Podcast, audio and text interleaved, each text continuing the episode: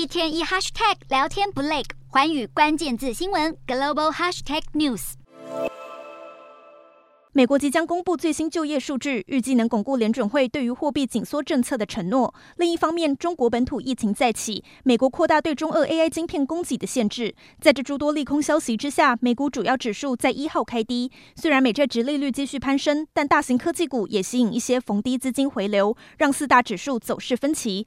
道琼指数上涨一百四十五点九九点，收三万一千六百五十六点四二点；纳斯达克下跌三十一点零八点，收一万一千七百八十五点一三点；标普五百小涨十一点八五点，收三千九百六十六点八五点；费半指数下挫五十一点四四点，收两千六百二十五点九五点。欧洲股市方面，中国成都封城伤害到欧洲矿业和金平股。另外，欧元区工厂数据低迷，升息预期高涨，也都拖累到欧洲三大股市全面收黑。